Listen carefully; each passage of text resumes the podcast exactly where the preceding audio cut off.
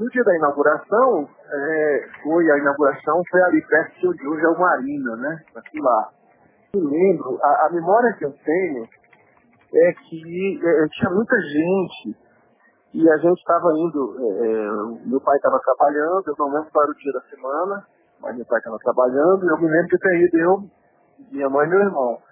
Eu tinha sete, meu irmão tinha onze, e a gente estava ali na altura da Escola de Aprendizes Marinheiros, da Petra lá. É, a altura da Escola de Aprendizes Marinheiros, a gente estava lá, já tinha bastante gente.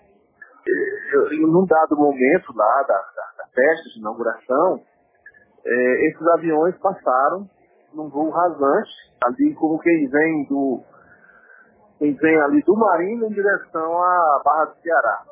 Gente, olha, eu muito pequeno, né, sete anos, ouvi aquele barulho, eram quatro aviões chavantes, né, e eles passaram realmente ali voando bem baixo, né, no voo rasante, e, e logo que passaram, eles começaram uma subida, assim, os quatro aviões subindo quase na vertical, né, e nessa subida, um deles perdeu força e começou a rodopiar e, e, caiu, né? Caiu, desapareceu por trás das casas. Nós vimos quando subiu aquela coluna de fumaça preta e foi uma coisa meio mágica, porque ficou todo mundo paralisado olhando quando de repente subiu aquela fumaça, alguém gritou, eu me lembro muito disso também, só que gritou, caiu.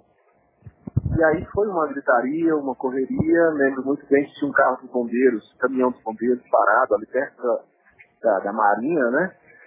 Da de Aprendiz Marinheiros. E os soldados dos bombeiros já pularam em cima do caminhão, já saíram em alta velocidade.